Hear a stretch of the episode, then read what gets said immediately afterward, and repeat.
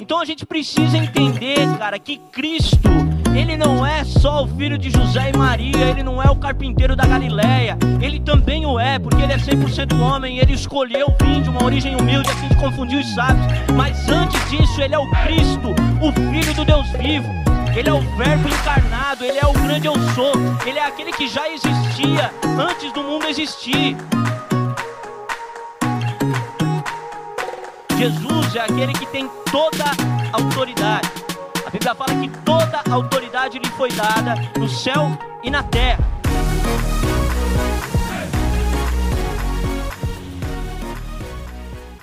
A pregação de hoje é avivamento.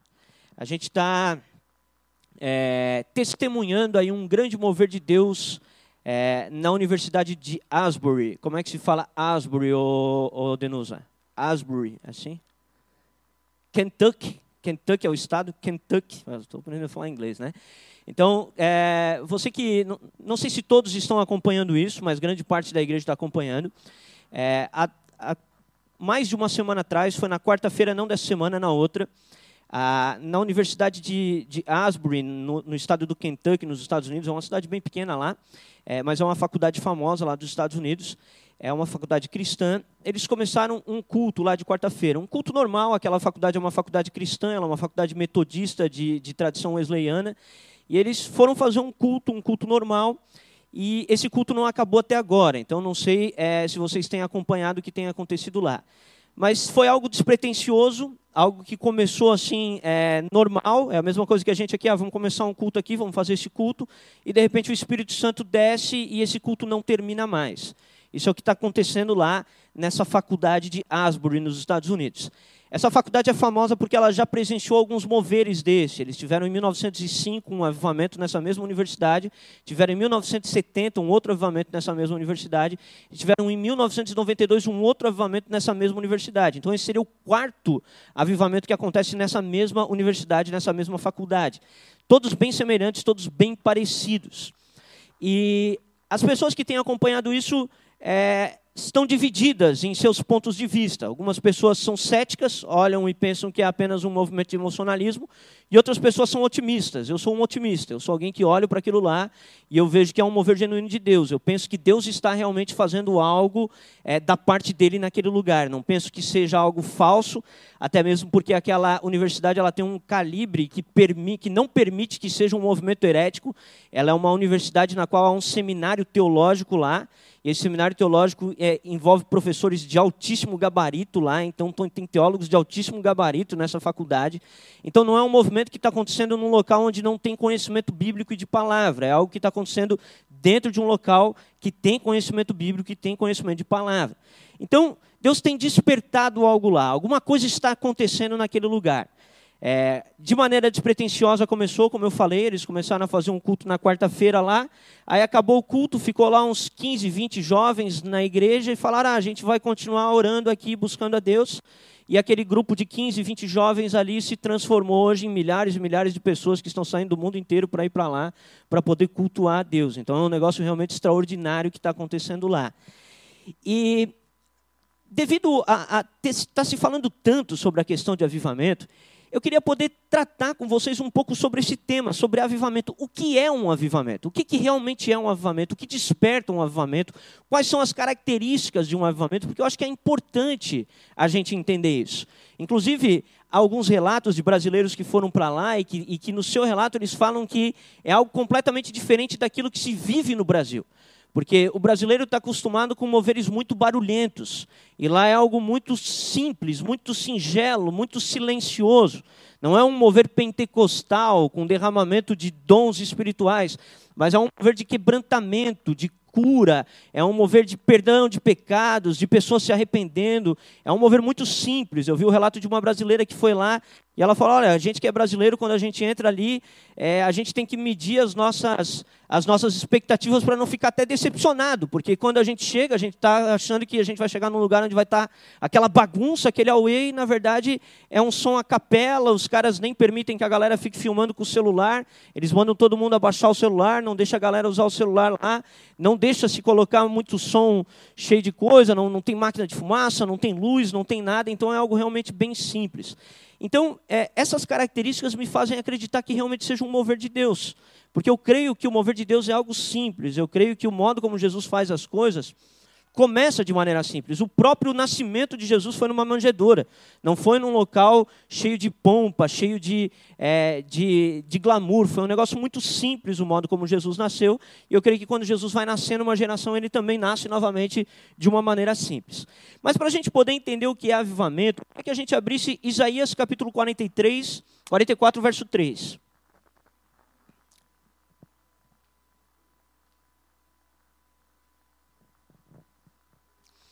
Isaías capítulo 44, verso 3.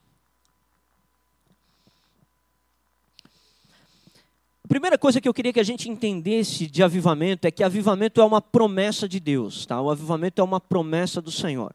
Isaías 44, 3 fala assim: Porque derramarei água sobre o sedento e torrentes sobre a terra seca. Derramarei o meu espírito sobre a tua posteridade e a minha bênção sobre os teus descendentes. Isaías aqui está profetizando a respeito da vinda do Messias, e a gente vê nessa profecia que Deus tem um compromisso em avivar o seu povo. Há um comprometimento da parte de Deus, há uma promessa da parte de Deus de que ele avivaria o seu povo, ele derramaria água sobre o sedento, ele derramaria o seu espírito sobre a nossa posteridade. Então há um compromisso da parte de Deus de avivar o seu povo. Agora, o que é avivar? Avivar é reviver, trazer vida novamente, renovar. Então, para que haja um avivamento, tem que haver primeiro uma apostasia ou um esfriamento. Não existe avivamento onde já tem vida. Se há avivamento é porque há uma apostasia, um abandono, às vezes, da própria espiritualidade. Então existe uma necessidade de que Deus agora avive o seu povo, ele reviva o seu povo. Uma coisa que poderia ser semelhante a um avivamento é quando a pessoa ela está ali meio desanimada e alguém chega e reanima ela e ela volta a viver. Então isso é um, é um, é um reavivamento. Aquela pessoa ela vive novamente. É quando Deus renova o seu povo. E Deus tem um compromisso de renovar a sua igreja, de renovar o seu povo, de trazer um avivamento sobre o seu povo. É um comprometimento da parte de Deus. Por quê? Porque a obra de Deus é uma obra que não pode terminar até que Jesus venha. Então, se a obra de Deus ela tem que se manter viva até a segunda vinda de Jesus, é necessário que Deus periodicamente derrame do seu espírito sobre o seu povo. E a gente tem visto que isso tem acontecido na história. Quando a gente olha desde o século XVII, século XVIII, século XIX, século XX, a gente vai ver que houveram inúmeros avivamentos que varreram o mundo. A gente pega no, no, século XVII, a gente teve o avivamento dos morávios, e os morávios eles oraram durante 100 anos ininterruptamente. Eles começaram uma reunião de oração, como esses jovens agora começaram um culto lá, é, lá, e essa reunião de oração ela não parou durante 100 anos. Chegava gente nova e as pessoas continuavam orando e ficaram 100 anos orando. E esse avivamento morável foi tão importante que John Wesley, ele foi impactado pelos morávios quando ele estava indo para os Estados Unidos. John Wesley ele foi um grande avivalista, ele foi um homem muito importante na história, e ele era um inglês que ele foi para os Estados Unidos quando os Estados Unidos ainda era colônia. E quando ele estava indo para os Estados Unidos, ele já era crente, mas ele não era um cara fervoroso, digamos assim. Ele é o pai dos metodistas, inclusive essa faculdade lá é de, de origem metodista wesleyana, né? Então, John Wesley, uma vez, ele pegou um barco, olha só que louca a história, ele pegou um barco para ir para os Estados Unidos, e ele já estava indo fazer missão, gente. Ele, tava indo, ele era missionário, ele estava indo fazer missão. Mas quando ele pegou esse barco indo para os Estados Unidos, o barco começou a enfrentar uma grande tempestade. E aquelas pessoas começaram a ficar extremamente apavoradas. Aquelas pessoas, não, ele começou a ficar extremamente apavorado e achou que ele ia morrer no barco. As ondas, o barco, aquela bagunça. E tinha alguns morávios no barco. E os morávios não estavam com medo de morrer, pelo contrário, eles começaram a adorar a Deus. E aí o John Wesley olhou para aquilo e ele falou: Meu Deus, o que está acontecendo? Eu achei que eu era crente, mas esses caras aí não têm nem medo de morrer. E ele foi impactado pelos morávios que, que, que viveram esse avivamento. E ele, segundo ele relata, ele teve o coração aquecido naquele momento. E algumas pessoas dizem que ele até se converteu só nessa hora. E aí ele foi para os Estados Unidos, e quando ele chegou nos Estados Unidos, ele foi um dos grandes avivalistas dos Estados Unidos colônia. Ele viveu junto com George Whitfield e ele viveu junto com Jonathan Edwards. Então eram três homens que viveram na mesma época, no século XVIII, nos Estados Unidos, quando ainda era uma colônia. E esses caras varreram os Estados Unidos pregando o evangelho com conversões em massa, milhares e milhares e milhares de pessoas se convertendo. O George Whitfield, ele era um pregador de cavalo e os caras perguntavam para ele aonde que era a capela dele, ele falava: "O mundo é a minha capela", porque ele saía de cavalo pregando, então essas pessoas elas iam e paravam, por exemplo, 5 horas da manhã começam os turnos de trabalho, eles paravam na frente das fábricas, começavam a pregar e milhares de pessoas se convertiam. Então era um negócio realmente fantástico que aconteceu naquela época. E Deus sistematicamente tem derramado desses avivamentos. A gente vai ver depois que no século XIX teve o avivamento da Coreia, teve vários grandes avivamentos, teve o avivamento da Escócia.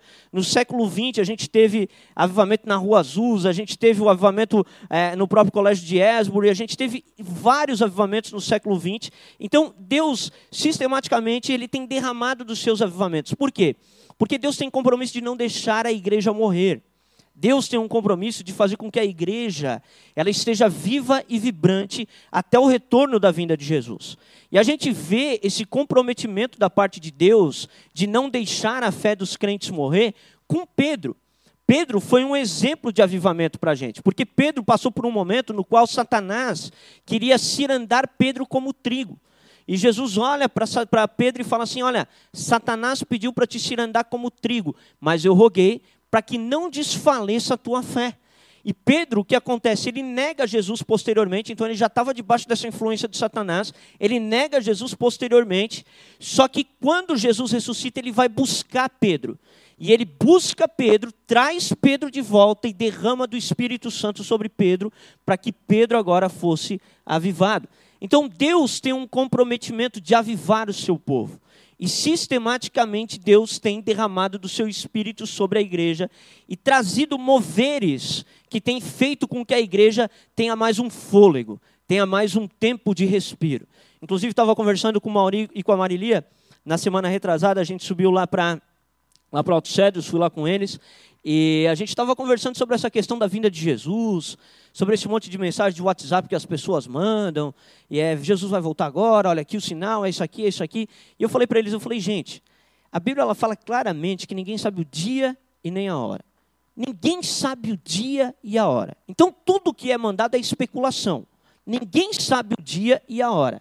E outra, quem me garante porque daí as pessoas falam assim: ah, mas olha como é que está o mundo, o mundo está muito ruim. Tudo bem, a gente pode estar tá vivendo um cenário esquisito mesmo, está esquisito as coisas. Mas quem me garante que daqui a pouco Deus não pode derramar do seu espírito de maneira poderosa trazer um avivamento gigante que mude a história de novo? Ninguém sabe o que vai acontecer amanhã, gente. Ninguém sabe. Então a gente precisa entender que Deus, ele tem sistematicamente derramado do seu espírito sobre o seu povo para avivar o seu povo para fazer com que o povo de Deus fique vivo novamente. E Deus, ele é fiel em relação a isso. Só que a gente pode olhar para esses avivamentos e a gente fala assim: ah, então tá, então Deus está derramando o espírito dele lá na, na, no colégio de Asbury, lá na faculdade de Asbury. Então, o que é que está fazendo com que Deus derrame do Espírito Santo lá? E a tendência é que as pessoas tentem reproduzir aquilo que está acontecendo lá para cá. E a primeira coisa que a gente tem que entender sobre avivamento é que o avivamento é uma obra de Deus, não é uma obra de homem. Abre comigo João capítulo 3, verso 8, se eu não me engano, só deixa eu conferir. Verso 8, isso mesmo.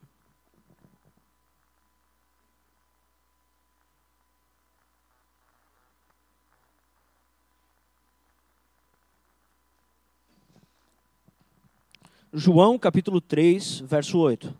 Fala assim o texto, olha só. O vento sopra onde quer, ouves a sua voz, mas não sabes de onde vem e nem para onde vai. Assim é todo aquele que é nascido do Espírito de Deus. Primeira coisa que a gente precisa entender, gente, é que o Espírito Santo é livre para soprar aonde ele quer. Avivamento não se produz humanamente falando, avivamento acontece na agenda de Deus e não na agenda dos homens. Os homens não marcam o avivamento. Os homens não têm capacidade de dizer assim: nós vamos fazer um culto daqui a três semanas e nesse culto vai ter um avivamento. Os homens não podem determinar o avivamento. O avivamento é uma obra soberana de Deus. Deus está soprando em Asbury. Por quê? Porque Ele quis. Porque Ele é livre para fazer do jeito que Ele quer, aonde Ele quer, quando Ele quer e como Ele quer. O avivamento é uma obra do Senhor, não é uma obra humana, gente. Os homens não produzem avivamento. Quem traz avivamento é o próprio Deus. Essa é a primeira coisa que precisa ficar muito clara para a gente. Porque senão a gente cai nessa, nesse conto de várias pessoas que querem marcar o avivamento aqui, o avivamento ali, dizer que agora o avivamento está cá, o avivamento está lá. Não, Deus faz como Ele quer, onde Ele quer e a hora que Ele quer. E é muito louco porque lá em Asbury aconteceu de maneira completamente inusitada, gente. Completamente inusitada. Eu acho que tem vários fatores que podem nos ensinar lá em Asbury. Primeiro fator, esse, esse avivamento aconteceu na, na geração Z. Era agorizada, eram os adolescentes que estavam ali depois do culto, 20, 30 jovens, e Deus se derramou o Espírito. Hoje o que se tem amaldiçoado a tal geração Z é, um, é uma, uma barbaridade. Todo mundo fala que a pior geração do mundo é essa que veio agora. Tá, mas Deus está derramando avivamento com essa geração. É essa geração que está trazendo o Espírito Santo. Então, a gente precisa entender que Deus é livre para fazer com quem Ele quer, aonde Ele quer e a hora que Ele quer. Ele faz do jeito que Ele quer. E a gente precisa aprender isso. A gente precisa olhar e dizer, cara, que maravilhoso. A gente não pode ficar com inveja. Com... Cara, você tem que ficar alegre. Tem gente que fala assim: ah, não, mas o Brasil é que era o celeiro do avivamento, a gente que ia ser o celeiro para as nações. Cara, Deus quis que fosse os Estados Unidos agora. Se Deus quiser derramar sobre o Brasil depois, Ele pode derramar. Mas agora, Deus está fazendo lá. E eu acho que é extremamente importante porque aquela é uma nação que tem uma língua universal. Então, missionários é muito mais fácil de sair de lá do que daqui. Porque eu, por exemplo, não falo inglês. Eu mal sei falar Kentucky, né? Então, eu não consigo ir para as nações pregar o evangelho. Agora, um americano, o cara pode ser morador de rua que ele fala inglês. Isso é muito louco nos Estados Unidos, né, cara? Morador de rua sabe falar inglês, cara. Então, é uma coisa que facilita muito para eles. É muito fácil para eles ir para qualquer lugar do mundo pregar o evangelho. Então, graças a Deus pelo que Deus está fazendo lá. Então, a primeira coisa que a gente precisa entender é isso: é que Deus é livre para derramar o seu espírito aonde Ele quiser, gente. Aonde Ele quiser. Deus faz aquilo que Ele quer. Agora, a gente pode se questionar, né? Como eu falei, eu acho que Esbury tem alguns ensinamentos. E o primeiro ensinamento é esse ensinamento de entender que Deus faz com quem Ele quer. Ele está usando uma geração que muitas vezes as pessoas amaldiçoam para começar algo, e é muito lindo tu ver lá, eu não sei se vocês viram vídeos de lá, porque agora nós temos desde idosos até crianças lá naquele lugar, é realmente um mover agora que já extrapolou as gerações, todas as gerações estão unidas lá, né? Então Deus tem feito algo maravilhoso. Uma outra coisa que eu acho que é importante a gente destacar é que Asbury é um seminário teológico, e tem muitas pessoas querendo separar espiritualidade de ensino. As pessoas querem dizer que para que você seja espiritual, você não pode estudar muito. As pessoas dizem que se tu estudar a Bíblia, tu fica louco. Quem já ouviu esse negócio? Não, se tu estudar a Bíblia, tu fica louco. Tu fica louco por Jesus, né, cara? Mas louco, louco tu não vai ficar. Então as pessoas querem separar hoje o conhecimento do avivamento, o conhecimento da espiritualidade.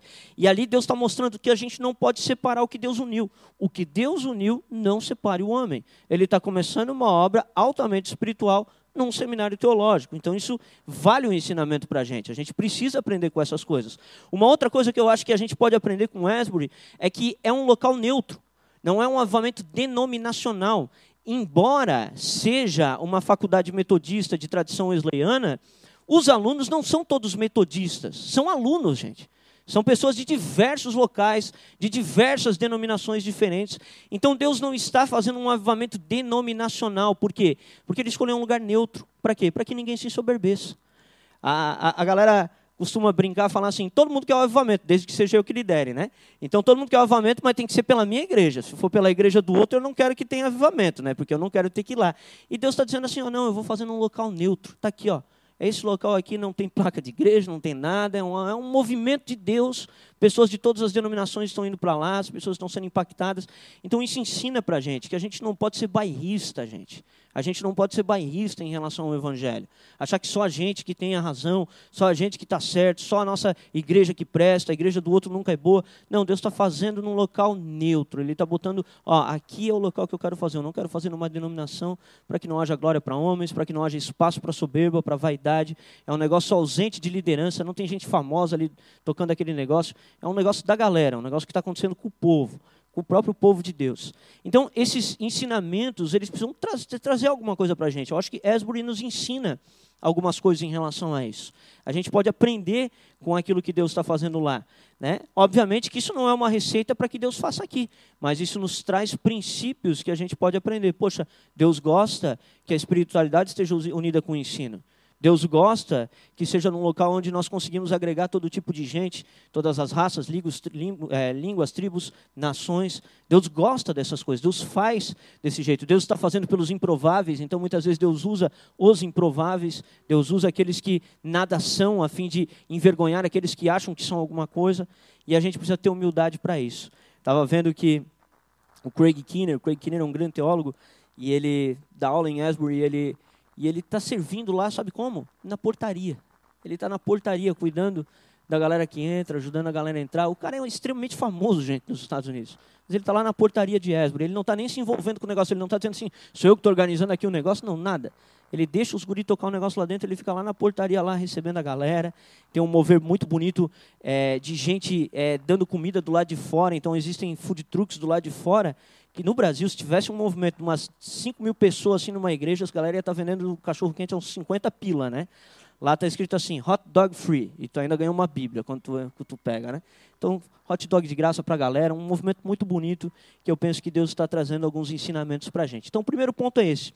Deus faz o avamento onde Ele quer, a hora que Ele quer, como Ele quer, e a gente tem que aprender com aquilo que Ele está fazendo. O segundo ponto que é importante é a gente entender o que é realmente um avivamento. O avivamento, gente, a gente está acostumado aqui no Brasil a, a, a, nomear avivamento movimentos que, que tenham a ver com muitas curas, sinais, prodígios. Então a gente quer determinar que é um avivamento porque tem pessoa falando em língua estranha, porque tem interpretação de língua, porque tem gente profetizando. Então, no Brasil, nós, nós relacionamos avivamentos a dons espirituais. E veja aqui, eu não sou um cara contra dons espirituais, sou a favor de dons espirituais, amém? Mas no Brasil, a gente costuma associar avivamento a isso. Só que, biblicamente falando, não é isso que é avivamento. E quando a gente olha para Esbury, a gente nota que não é isso que é avivamento. Abre comigo a tua Bíblia em Isaías, capítulo 57, verso 15.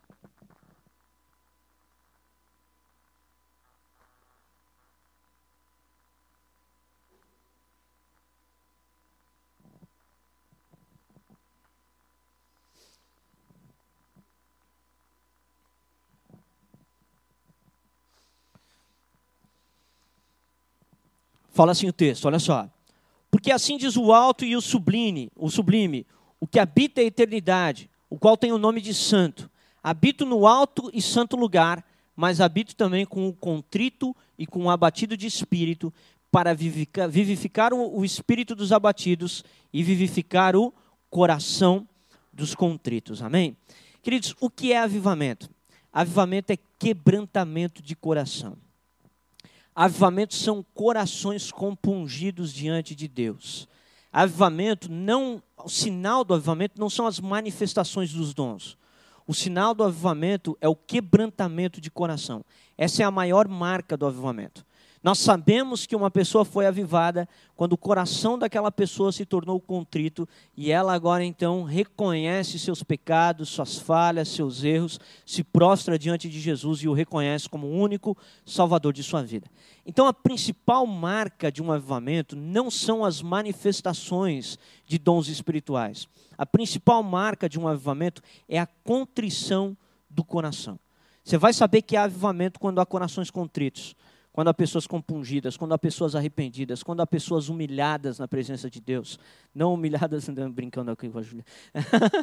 então, pessoas humilhadas na presença de Deus, pessoas que estão olhando dizendo assim, cara, Deus me ama e eu não sou merecedor desse amor, eu sou um pecador, eu sei quem eu era sem Cristo Jesus, mas Ele me amou. Então, o avivamento, a marca do avivamento é a contrição, é o arrependimento.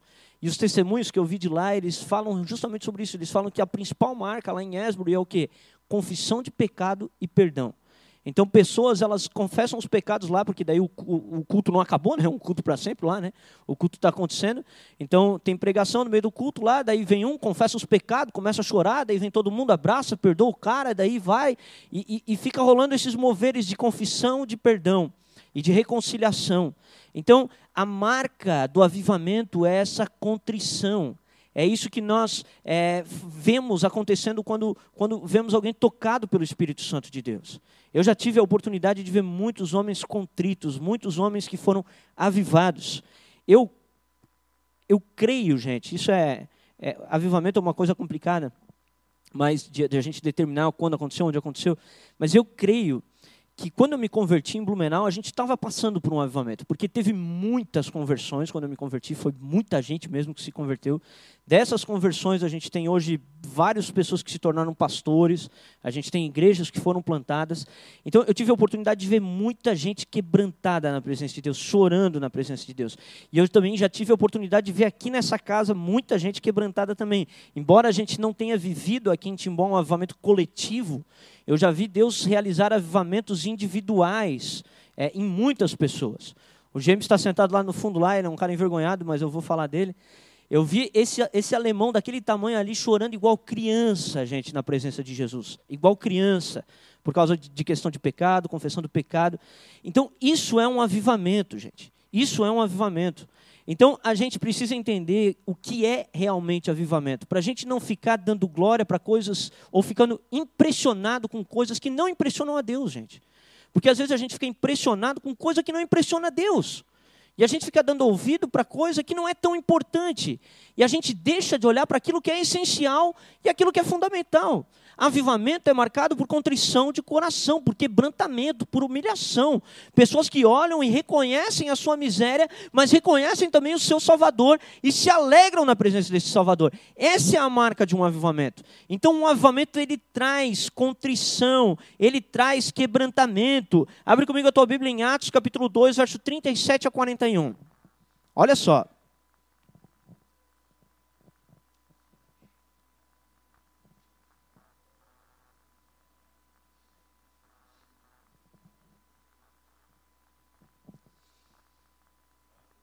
Atos 2, do 37 ao 41. Olha aqui. Atos dos Apóstolos foi o maior avivamento que a gente já teve na história. Amém? Vocês concordam comigo? Geralmente, o que, a galera dá crédito para Atos? O vento impetuoso que soprou, o fogo que desceu como língua de fogo e todos falaram em novas línguas. É isso que eles falam que é o avivamento de Atos. Isso faz parte do avivamento de Atos. Mas o que realmente mostra que houve um avivamento em Atos é isso aqui. Não, não é a manifestação dos dons, mas é o resultado da presença de Deus naquele lugar. Olha só o que fala o texto. Isso aqui é, olha só, só para vocês entenderem o contexto, tá? Pedro tinha sido avivado por Jesus, tinha sido cheio do Espírito Santo e ele pregou agora. E ele pregou ousadamente. Teve uma multidão que escutou Pedro pregar. E essa multidão eram judeus e Pedro pregou um discurso duro. Ele falou assim: Vocês mataram o filho de Deus. Ele falou para os judeus: Vocês crucificaram o filho de Deus. Pregou um discurso duro para aqueles caras. Sabe qual foi o resultado? O resultado foi isso aqui. Ouvindo eles estas coisas, eles são os que ouviram a pregação de Pedro, os judeus. Ouvindo eles estas coisas, compungiu-se-lhes o coração. Ou seja, quebrantou-se o coração. A mensagem de Pedro trouxe quebrantamento no coração daqueles homens. E olha o que aconteceu. Eles olharam e falaram assim, ó. E perguntaram a Pedro e aos demais apóstolos: O que faremos, irmãos? Eles olharam e falaram assim: essa mensagem é para a gente. Nós nos arrependemos de nossos pecados, nós reconhecemos a nossa falha. O que devemos fazer a partir de agora? Então a marca do avivamento é a contrição do coração. O avivamento de Atos foi marcado por dons espirituais? Foi. Os dons são para hoje? São. Mas eles servem para quê? Para que o coração seja compungido. Foi para isso que Deus derramou o espírito dele naquele momento. Não foi para fazer a galera ter um brinquedo novo, porque a galera trata dom espiritual como brinquedo novo. Ah, eu quero ter esse dom para mim poder dar uma brincadinha, para mim poder brincar. Não, o propósito é trazer quebrantamento de coração naqueles que ouvem a mensagem, amém? Então Deus marca o avivamento por contrição. E aí ele continua falando assim: Aí eles olham para eles e falam: Respondeu-lhes Pedro: Arrependam-se cada um de vós e sejam batizados em nome de Jesus Cristo, para a remissão dos vossos pecados, e recebereis o dom do Espírito Santo. Pois para vós outros é a promessa, para vossos filhos e para todos os que ainda estão longe, isto é, para quantos o Senhor nosso Deus chamar. Com muitas outras palavras deu testemunho e exortava-os, dizendo: Salvai-vos desta geração perversa. Então, os que lhe aceitaram a palavra foram batizados, havendo um acréscimo naquele dia de quase 3 mil pessoas, amém? Isso é avivamento. O avivamento não estava relacionado ao sopro do vento impetuoso. Aquilo era o começo de um despertar. Mas aquilo tinha um propósito. O propósito era trazer contrição de coração, trazer arrependimento, trazer coração compungido. Aquele era o propósito do derramamento dos dons. E a Bíblia fala que aqueles homens, então, ouvindo a mensagem, compungiu-se-lhes o coração. É isso que é marca de avivamento. Não adianta você querer determinar que avivamento está lá ou está cá. Avivamento está quando você vê corações contritos e espíritos voluntários. É aquele a quem o Senhor habita junto com ele. Ele fala: Eu habito num alto e sublime trono, mas também habito com um contrito de espírito, de coração abatido. É ali que eu habito. Deus habita com pessoas de coração contrito. Sabe por que, que Deus está lá, em Asbury, nesse momento? Porque o Espírito foi derramado e os corações foram compungidos. E se os corações foram compungidos, aonde que habita o Altíssimo? Junto com esses corações compungidos. Então é por isso que está rolando um mover. Porque tem coração quebrantado. Obviamente que os corações não foram quebrantados para que houvesse um mover. Primeiro, houve um mover para que os corações fossem quebrantados. Isso é importante a gente entender. Porque às vezes a gente fala assim: ah, não, mas o avivamento não vem porque a gente não quebranta o nosso coração. Cara, como é que se quebranta o coração? Me explica aí, cara.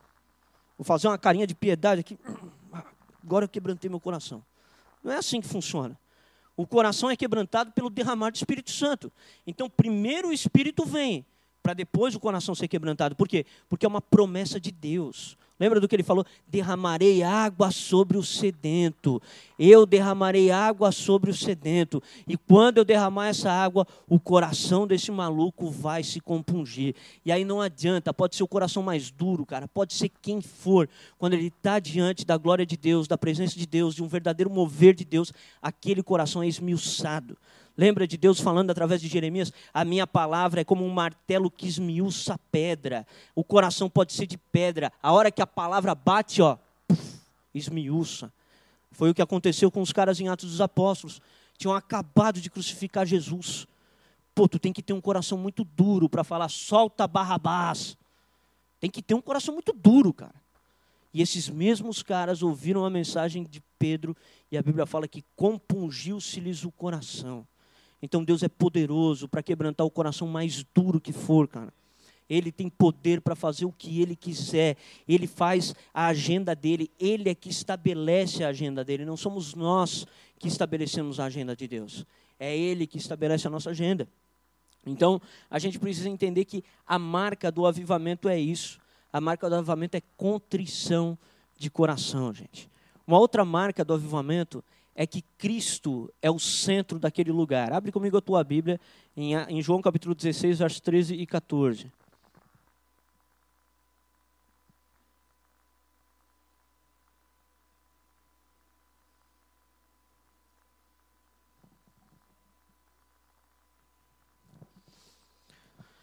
João capítulo 16, verso 13 e 14. Fala assim o texto, olha só. Quando vier, porém, o Espírito, isso é Jesus falando com os seus discípulos, tá? Quando vier, porém, o Espírito da verdade, ele vos guiará a toda a verdade, porque não falará por si mesmo, mas dirá tudo o que tiver ouvido e vos anunciará as coisas que hão de vir. Verso 14: Ele me glorificará, porque há de receber do que é meu e vou-lo-á de anunciar. Gente, em um avivamento, sabe o que acontece? O nome de Jesus é exaltado. Em um avivamento não existe espaço para ego, não existe espaço para competitividade, não existe espaço para o homem. existe espaço apenas para o nome do Senhor Jesus Cristo. Por quê? Porque quando o Espírito é derramado, o papel do Espírito Santo é glorificar a Cristo Jesus. Tem muitas pessoas que acreditam que para ver um mover genuíno do Espírito Santo, você tem que estar sempre falando do Espírito Santo. Mas, na verdade, o texto diz que o próprio Espírito não falaria de si mesmo, ele glorificaria o Filho. Então, o que marca que o Espírito está num lugar é que o nome de Cristo é exaltado naquele lugar. Então, numa obra genuína de Deus, a centralidade de Cristo Jesus. Cristo Jesus é colocado no centro daquele lugar.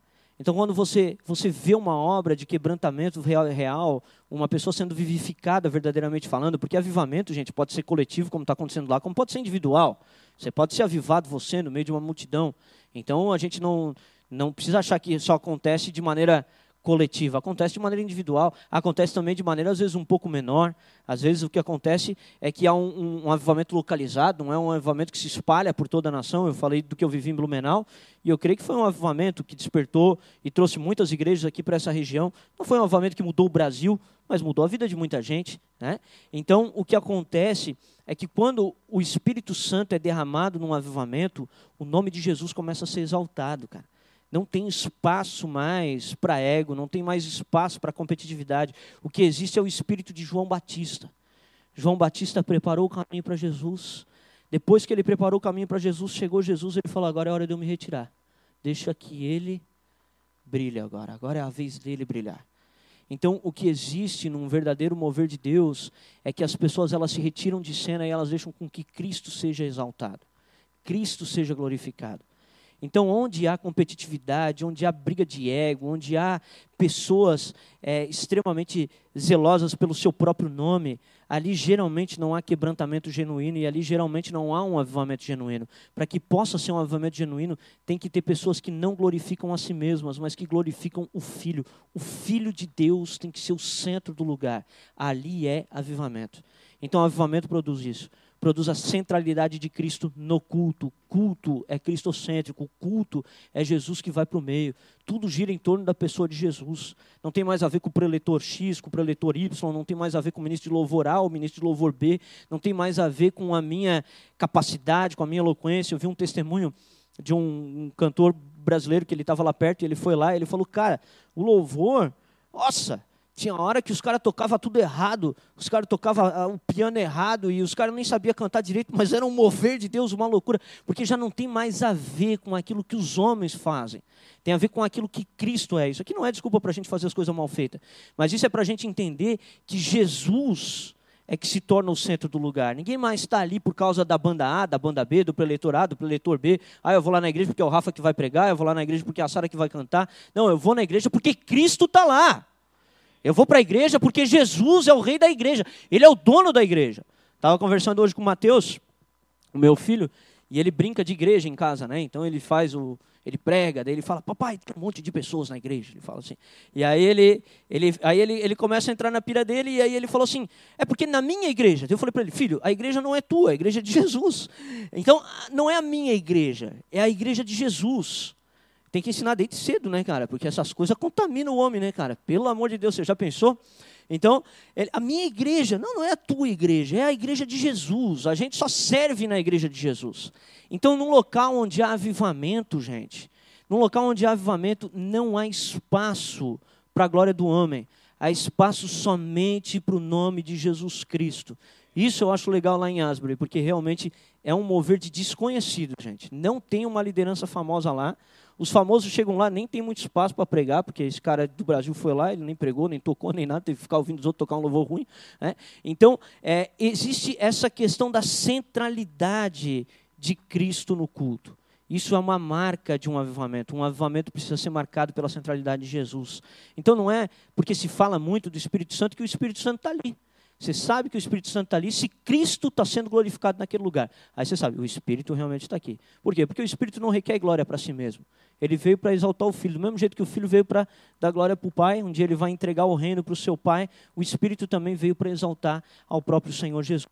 Então, essa é uma outra marca de um avivamento genuíno: centralidade de Cristo, Cristo sendo glorificado naquele local. Outra coisa que é uma marca de um avivamento genuíno Abre comigo João 15, 14. E esse é o ponto que nós ainda vamos precisar provar em Asbury, porque o que nós temos visto até agora é animador, mas ainda existe um ponto que precisa ser provado, que são os frutos que esse avivamento vai dar. Aqui, ó.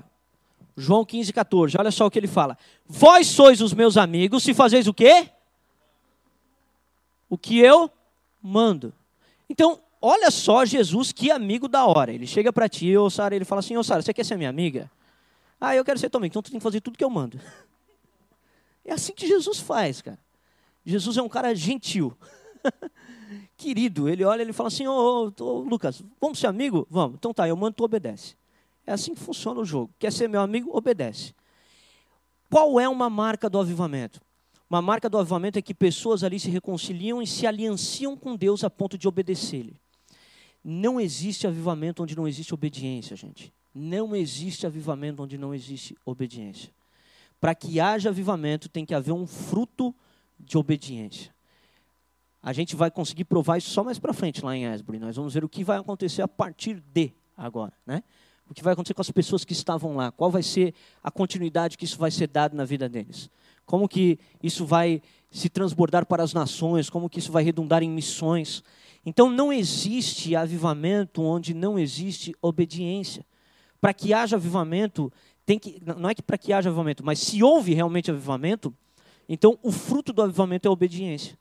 E a gente precisa entender isso, que no verdadeiro avivamento as pessoas começam a se reconciliar com Deus. E não apenas se reconciliar, mas se aliançar com Deus. Elas começam a se aliançar com Deus. Deus nos chama para ter uma aliança com Ele. Se de fato somos avivados, se de fato o Espírito habita em nós, se de fato Cristo é o nosso Senhor, então Deus nos chama para servi-lo, para andar com Ele. O Fábio está aqui, é um amigo. E se tu é meu amigo, tu faz tudo que eu mando, né, Fábio? Brincadeira, tá? Mas o Fábio está aqui, é um amigo. E uns tempos atrás chamei ele para servir, né? No ministério. Ele, pô, vamos, vamos ajudar lá, Fábio. Vamos, vamos servir lá no, no NV, lá com o Hélio. O Hélio precisa de uma ajuda e tal. E o Fábio tinha umas coisas que ele falava, pô, pastor, mas não concordo com isso, pastor, não concordo com aquilo. Ah, gosto, gosto de fazer isso, pastor. Né? Eu falei, não, cara, mas se você quer servir, você vai ter que tomar uma postura. E aí falei para ele, ele foi para casa, passou uns três, cinco dias, me ligou. Pastor, preciso falar contigo. Desde que tu falou comigo, aquelas palavras me, me atordoam a mente. Eu durmo e sonho com elas. As palavras de um pastor que, ator, que, que, atormentam um ser humano, né? Ele falou: Eu vou fazer isso, eu vou obedecer, cara. Eu vou parar de fazer isso e aquilo, e agora eu vou servir a Deus. Isso é fruto de avivamento. É obediência. Obediência é fruto de avivamento, gente. Se não tem avivamento, se não tem obediência, não tem avivamento. Você pode ter um ambiente extremamente emocional, você pode ter um ambiente de extrema, é, com lágrimas, com música, com muita coisa, mas se aquilo não produz um fruto, aquilo não é de fato um avivamento, gente. Não é de fato um avivamento. Então, a marca do avivamento, a última marca, a marca que nós precisamos é, entender é isso: tem obediência. Qual é o fruto que está dando? Porque isso agora vai ter que redundar em missões, cara. Isso vai ter que redundar em serviço. Ninguém pode dizer que ama a Cristo e não servi-lo, porque você só pode ser amigo dele se você lhe obedece. Qual é o mandamento dele? O mandamento dele é que nós amemos o próximo como a nós mesmos, que nós venhamos a edificar a sua igreja, que nós venhamos a ir por todo mundo pregando o evangelho para toda criatura. O mandamento dele, então, é para que nós o sirvamos. Então, qual é o termômetro se eu fui ou não fui avivado? É se isso tem redundado em obediência ou não tem redundado em obediência. Se eu tenho realmente olhado para o mandamento e tido aquele mandamento como, como motivo de vida e de gozo, porque o que, que acontece? A pessoa que não ama Deus, ela tem no mandamento algo que é contra ela. Então o ímpio, ele olha para o mandamento e o mandamento é para ele penoso. Por quê? Porque o mandamento diz não adulterarás e ele quer adulterar. Então ele olha para o mandamento e ele tem raiva de Deus, porque ele fala, cara, esse Deus é maldito. Ele está querendo me mandar. E o homem não gosta de obedecer, né, cara? É uma luta, né, para obedecer. Então ele olha e fala assim: Deus está querendo me mandar. Agora, quando há uma contrição de coração e um avivamento, o cara olha para o mandamento e ele já não vê mais o mandamento como motivo de morte, ele vê o mandamento como motivo de vida. É isso que Paulo vai dizer. Ele fala: aquilo que antes era morte, para mim, redundou agora em vida. Esse mandamento eu entendo agora que não é mais para minha morte, mas é para minha vida. Deus manda eu não adulterar para que eu não venha morrer. O mandamento é para a vida. Lembra de quando ele falou para Eva? Não come. Falou para Adão, né? A Eva que comeu e o Adão obedeceu. Então falou para o Adão: não come do, da árvore. Aí os caras olharam e falaram assim: ah, não, isso aí Deus está querendo me restringir. Mas o mandamento era para a vida. Por quê? Porque do dia que eles comessem da árvore, eles morreriam. Então Deus amava eles, não queria que eles morressem. Deus não dá mandamento porque ele é mau e não quer te ver bem. Ele dá mandamento porque ele não quer te ver morrer. Então é para isso que serve o mandamento. Mas para obedecer o mandamento tem que ter quebrantamento.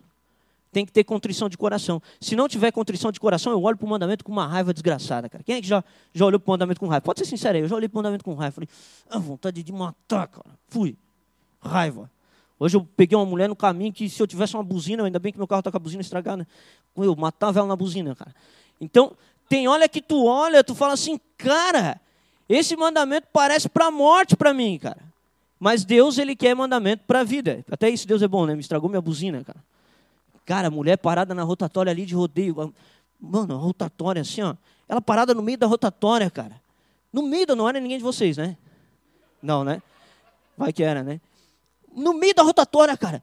Eu meti a mão na buzina, a buzina não funcionou, fiquei com mais raiva ainda, cara. E aí ela, pegou e foi para entrar para a esquerda e entrou para a direita, cara. Nossa, foi difícil, cara. Uma luta. Mas o que acontece? Quando a gente olha para o mandamento, a gente, a gente tem que estar tá contrito. Eu não estava com o coração contrito, eu estava com o coração irado, gente. Estava cabreiro, estava brabo, não estava em contrição naquele momento. Então, quando a gente olha para o mandamento, que o mandamento, que o nosso coração não está contrito, o que a gente passa é raiva de Deus. Agora, quando a gente ama a Deus, quando a gente passa por um mover genuíno do Espírito Santo, a gente tem contrição de coração. E aí o cara olha para aquele mandamento e aquele mandamento se transforma em vida. Eu nunca vou me esquecer de uma experiência que eu tive com Deus, cara. tinha uma menina que ela ia na igreja de Blumenau e, cara, a mina era, ela era piolenta. Vocês já pegaram alguém piolento para cuidar? Não era piolenta de verdade, era piolenta porque a guria era difícil de lidar, cara. Era difícil de lidar. Eu estava tentando apacentar aquela ovelhinha de Jesus, mas a ovelhinha de Jesus não era muito apacentável, digamos assim. E, cara, eu me lembro que eu passei um fim de semana inteiro com aquela guria lá, mais a galera da igreja, e, cara, foi uma situação e tal. E aí a gente foi para um culto de domingo. Cara, nós fomos no culto de domingo, chegamos no culto de domingo, ela sentou do meu lado. E o Max pregou, né? É, o Max era pastor lá em Blumenau, o Max pregou e, cara, desceu um poder de Deus, assim, ó. E eu fui tomado de um amor, cara. Cara, acabou o culto, eu dei um abraço naquela guria, mas um abraço de misericórdia, de amor, de graça, assim, que ela me olhou com os olhos regalados, assim, ó, e eu nunca tinha conseguido dar aquele abraço naquela guria, nunca tinha conseguido. Por que, que aconteceu aquilo? Por causa de quebrantamento. Então nós precisamos de quebrantamento de coração, nós precisamos de um genuíno mover de Deus, de um verdadeiro sopro do Espírito Santo, cara. A gente precisa que Deus derrame do seu espírito e a gente não pode reproduzir isso e nem fazer isso acontecer. A gente não consegue, humanamente falando. Mas tem uma coisa que a gente pode fazer, a gente pode pedir, cara. A gente pode pedir. E a gente pode orar para que Deus derrame do seu espírito sobre nós. A gente pode tentar se humilhar também na presença dele. E a gente pode tentar ser fiel com aquilo que ele já tem dado para a gente. Porque, embora seja maravilhoso os moveres extraordinários, Deus trabalha no dia a dia naquilo que é ordinário. A maior parte das conversões, elas não se dão mediante um avivamento como esse. A maior parte das conversões elas se dão no dia a dia por pessoas simples e comuns que amam a Jesus e pregam o Evangelho. Então a gente pode buscar Deus e continuar sendo fiel nesse momento. A gente pode pedir para que o Espírito venha, para que ele desça sobre nós e faça algo novo na nossa vida, para que ele quebrante o nosso coração, para que ele dê para nós a capacidade que nós não temos de nos quebrantarmos, de nos humilharmos, de amarmos, de perdoarmos, como Jesus ordena que nós façamos. Mas para fazer isso, gente, a gente precisa de uma ação do Espírito Santo de Deus. Só o Espírito de Deus é que pode derramar é, esse poder no ser humano de quebrantar o coração. E, gente, não há impossíveis para Deus. Não há impossíveis. Três mil homens se converteram na pregação de Pedro. Esses homens haviam estado entre aqueles que disseram: solta Barrabás esses homens estavam entre aqueles que haviam crucificado o nosso Mestre. E olha o perdão de Deus. Ele salvou aqueles que o crucificaram. Salvou aqueles que mataram o seu filho. Ele perdoou aqueles pecados. Então não há impossíveis para Deus. O apóstolo Paulo fala que ele era o pior de todos os pecadores. Ele, ele declara de si mesmo, ele fala: Eu era o pior de todos os pecadores. Mas aprove a Deus me salvar, para mostrar sua graça em mim. Porque essa graça é uma graça que tem poder para perdoar pecados, gente. É uma graça que tem poder para transformar uma prostituta numa mulher virtuosa. É uma graça que tem poder para fazer um drogado virar um pastor. É uma graça que tem poder para fazer coisas que, que são inimagináveis para o homem. São coisas que o homem não consegue medir, não consegue, não consegue, ele não poderia reproduzir, ele não poderia fazer aquelas coisas. Mas essa é a graça do nosso Senhor Jesus Cristo. E Jesus ele quer salvar a nós mesmos, ele quer derramar o seu espírito sobre nós, ele quer avivar a sua igreja, ele quer derramar o seu espírito sobre a terra, ele quer continuar a obra que ele começou. Ele vai terminar a obra que ele começou, amém? Filipenses 1,6: Aquele que começou a obra em vós é fiel para completá-la até o dia de Cristo Jesus. Ele é fiel para completar a obra dele. E essa obra vai ser terminada em nome de Jesus. Aquilo que ele começou na nossa vida, ele vai terminar. E quando for da vontade dele, ele vai soprar o seu espírito sobre nós. E quando a gente for é, participante disso, a gente também vai ser quebrantado, a gente também vai poder viver todas as coisas que Deus tem preparado para a gente. Amém? Para a gente encerrar, eu gostaria de ler alguns textos. Abre comigo Abacuque, capítulo 1, verso 13. Não, verso 2 e 3. Não, verso 1 e 2, perdão. E Abacuque está na Bíblia sim, tá? Pode procurar. Só procurar aí que tu acha. Abacuque.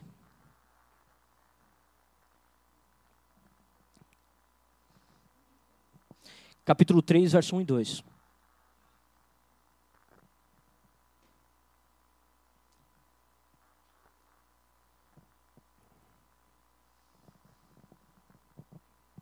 Olha só o que fala o texto. Oração do profeta Abacuque sob a forma de canto. Tenho ouvido ao Senhor as tuas declarações e me sinto alarmado. Aviva a tua obra, ó Senhor. No decorrer dos anos e no decurso dos anos, faze-a conhecida. Na tua ira, lembra-te da tua misericórdia. Essa é uma oração do profeta Abacuque quando ele estava vivendo um tempo terrível. Era um tempo estranho. E ele fala assim: Senhor, eu tenho ouvido aquilo que tu tem dito. Eu tenho ouvido as tuas declarações e eu estou alarmado, Senhor.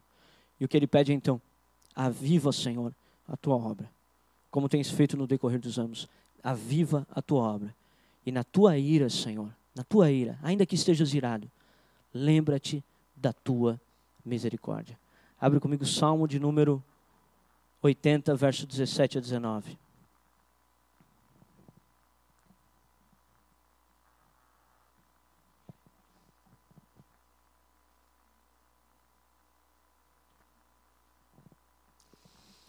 Salmo 80, 17 a 19. Fala assim: Seja a tua mão sobre o povo da tua destra, sobre o filho do homem que fortaleceste para ti, e assim não nos apartemos de ti.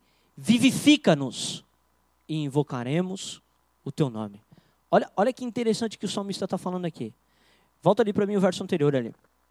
Ó, seja a tua mão sobre o povo da tua destra. Então o que ele está dizendo é o seguinte: Deus, tu tens uma aliança com um povo. Então seja a tua mão sobre esse povo que tu não abandones a tua aliança. Ele está clamando a Deus pela aliança dele. Provavelmente o povo estava tudo errado, tudo atrapalhado. Mas ele estava clamando, dizendo: Deus, a gente é o teu povo. Ainda que estejamos numa condição ruim, somos o teu povo. Somos aqueles que estão debaixo da tua destra. Então ele clama a Deus pela, pela, pela fidelidade dele. E ele fala assim: sobre o filho do homem que fortaleceste para ti. E aí ele continua: olha só. E assim, aí ele fala assim: se tu fizer isso, Deus, se tu for fiel com a gente, Deus, Aí ele dá o resultado da fidelidade de Deus.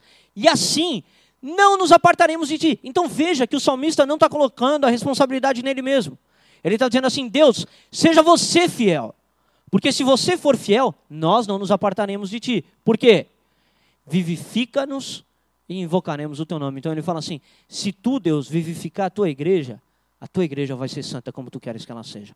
Então ele joga a responsabilidade, a bola para Deus.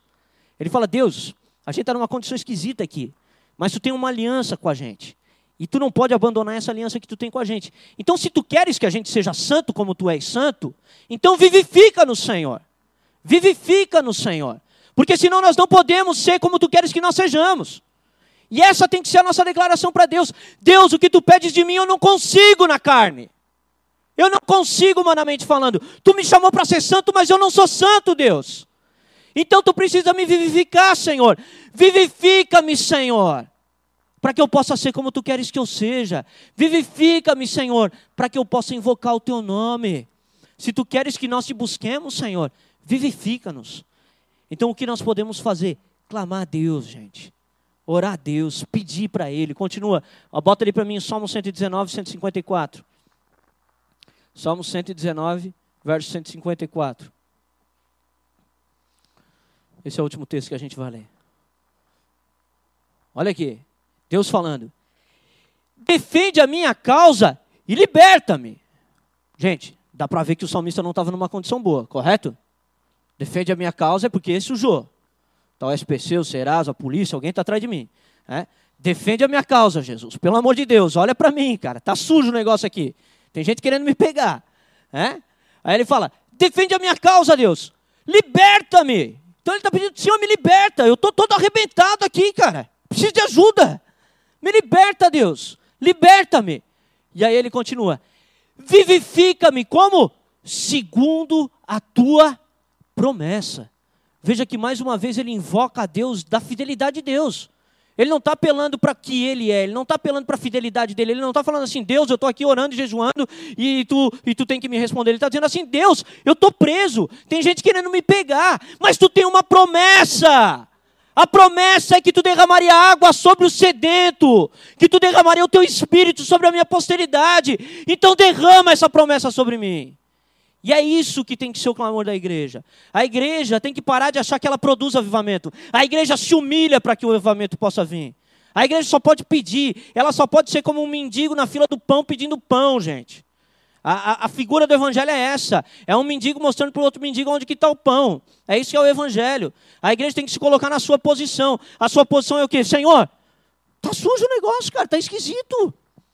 Os caras os cara estão tudo atrapalhado, cara. As coisas estão estranhas. Tá difícil para mim, mas me liberta e me vivifica de acordo com a tua promessa. Porque tu prometeste, Senhor. Tu prometeste que tu derramaria água sobre o sedento. E eu estou aqui porque eu sou um daqueles que têm sede e que têm fome de ti. Então, cara, caso seja o teu caso, caso você esteja sem estar vivo para Deus, talvez você esteja meio morto, porque para que seja avivado é necessário que haja um pouco de morte. Talvez você esteja meio morto, talvez você não esteja vivo para Deus, vibrante como você já foi um dia. Talvez você esteja numa condição é, de frieza espiritual. Talvez você esteja como salmista preso. Talvez tem gente querendo te pegar que nem o salmista. Talvez você está numa condição complicada como salmista. Mas Deus tem uma promessa, cara. E a promessa é que Ele não apartaria a sua mão do seu povo. Ele não aparta a mão dele do povo dele. Quem Jesus amou e comprou é dele para sempre, gente. Jesus não abre mão do que ele comprou. Jesus não abre mão do que ele comprou. É dele para sempre. Para sempre é do Senhor. Se fomos salvos uma vez, o Senhor nos buscará, porque Ele é o bom pastor que busca as suas ovelhas e que entrega a vida pelas ovelhas. Então, talvez a tua condição seja de frieza. Eu quero te dizer que Deus pode derramar do Espírito dele sobre você. Ele pode te avivar. Ele pode cumprir a promessa e derramar água sobre o sedento. E Ele pode te fazer vibrante para Ele, compungido de coração e quebrantado na presença dEle. Amém? Que a gente possa terminar esse culto com uma esperança, gente de que Deus venha soprar o seu Espírito sobre nós também. E com a certeza de que até que isso ocorra, eu vou continuar sendo dele, vou continuar buscando a sua face e sendo fiel. Até que venha, até que o Espírito venha, até que o Senhor se derrame de maneira diferente daquilo que ele tem feito até agora. Até lá, a minha fidelidade vai continuar, eu vou continuar buscando a sua presença. Deus é bom e a sua misericórdia ela dura para sempre. Amém? Gostaria de convidar a se colocar de pé.